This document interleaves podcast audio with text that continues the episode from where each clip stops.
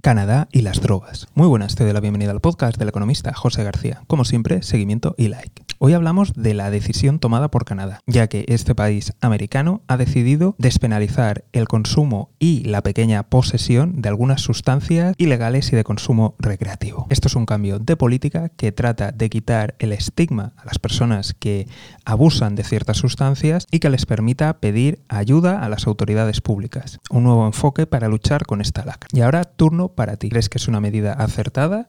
o crees que va a producir exactamente lo contrario? Ya sabes que desde aquí estaremos muy atentos y si no te quieres perder nada, seguimiento y suscripción. Nos vemos aquí en el podcast del economista José García. Un saludo y toda la suerte del mundo.